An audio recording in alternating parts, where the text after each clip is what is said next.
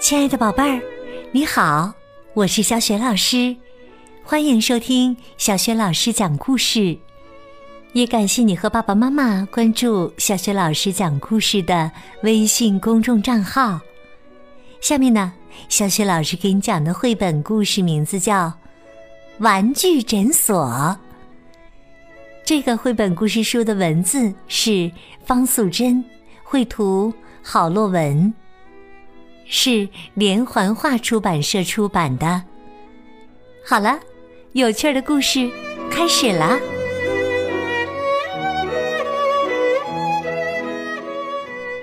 玩具诊所，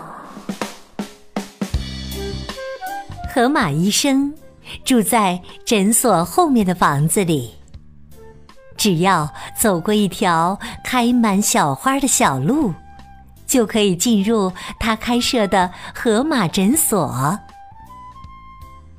河马医生很忙碌，每天早上，诊所一开门，就会有长长一排动物等着他看病。可是啊，最近连续几天，河马医生都睡到很晚才起床。然后有气无力的走到诊所，瘫坐在椅子上。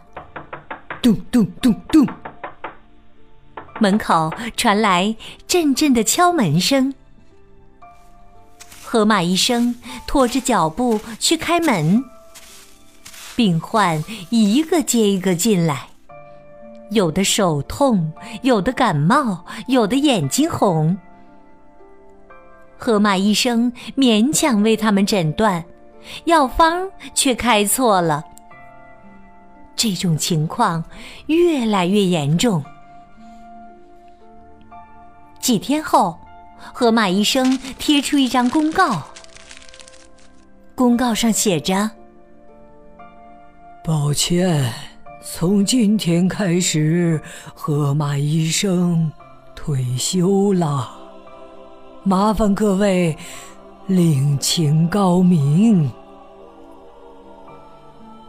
大家看了惊讶极了，为什么要退休啊？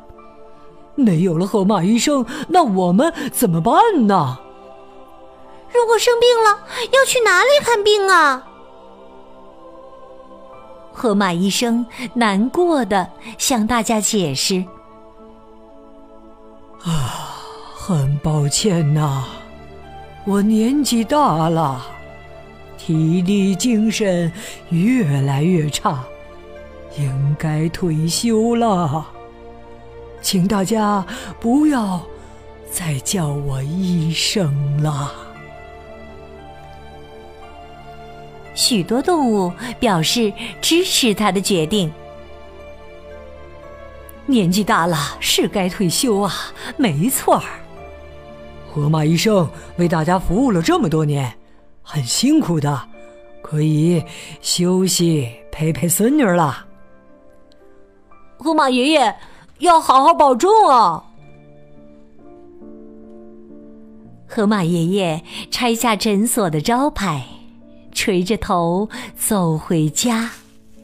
房门前过道两旁的小花，一朵一朵的谢了。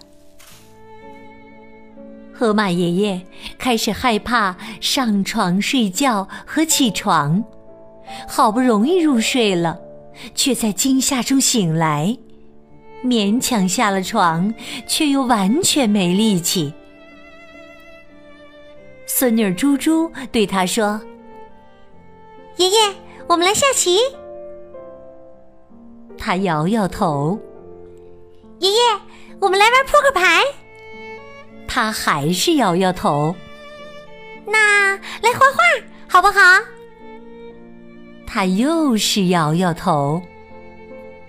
猪猪忍不住叹气说：“哎呀，爷爷，以前我说好无聊，你都问我什么是无聊，现在你知道了吧？”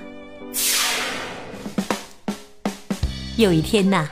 河马爷爷又无聊的看着窗外，狐狸大叔正好经过。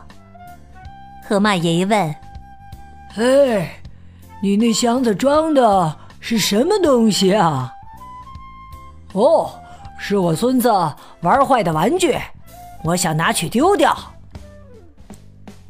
河马爷爷瞄了一眼，说：“哎呀，这些玩具只要修理一下还可以玩啊！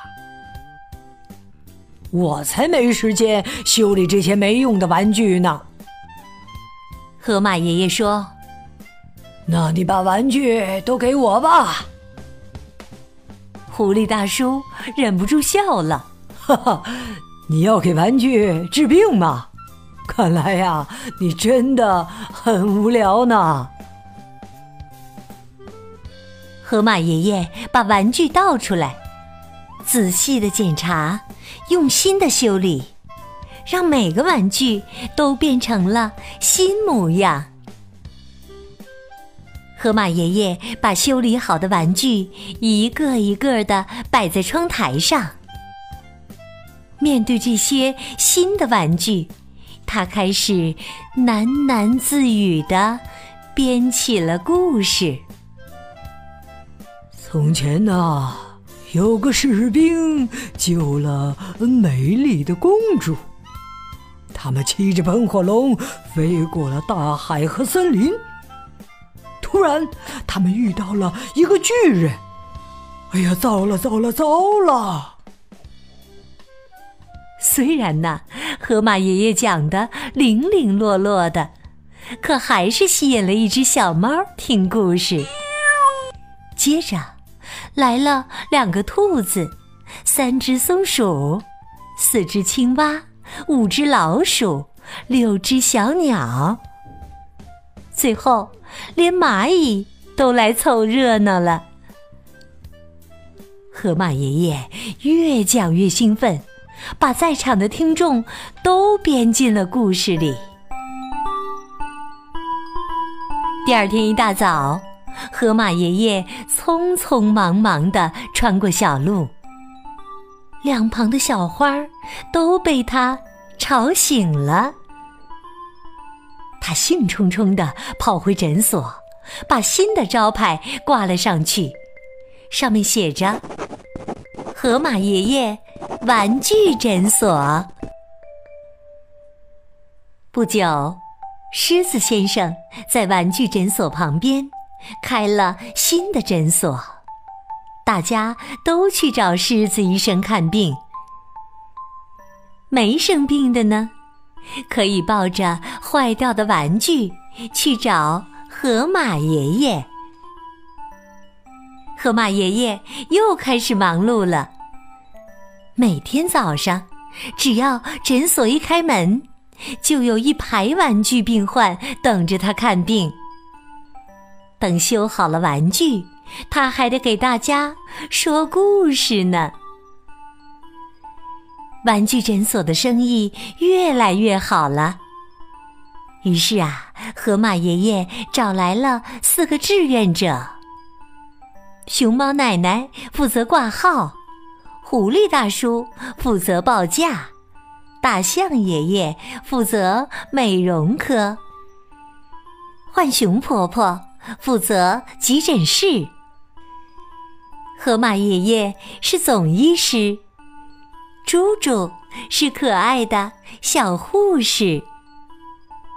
现在，河马爷爷再也不怕上床睡觉和起床了。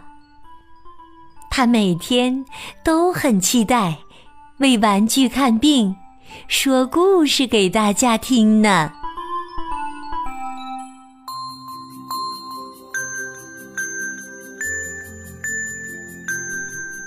亲爱的宝贝儿，刚刚你听到的是小学老师为你讲的绘本故事《玩具诊所》。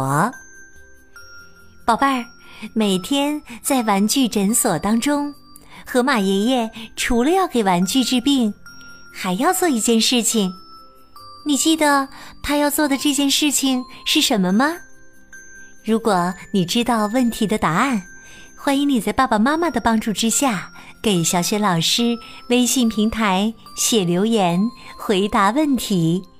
小雪老师的微信公众号是“小雪老师讲故事”，欢迎亲爱的宝爸宝妈和宝贝来关注。微信平台上不仅有小雪老师之前讲过的一千六百多个绘本故事，还有《三字经》的故事、成语故事、小学语文课文朗读和小学老师的原创文章。小学老师讲过的很多绘本故事书，在微信平台的微书店当中都可以找得到。希望所有的宝贝儿不仅爱听小学老师讲的故事，也能够爱读书、读好书。很多小学老师的精选好书都在微书店当中等着你哦。对了，我的个人微信号也在微信平台页面当中。可以添加我为微信好朋友。好了，我们微信上见。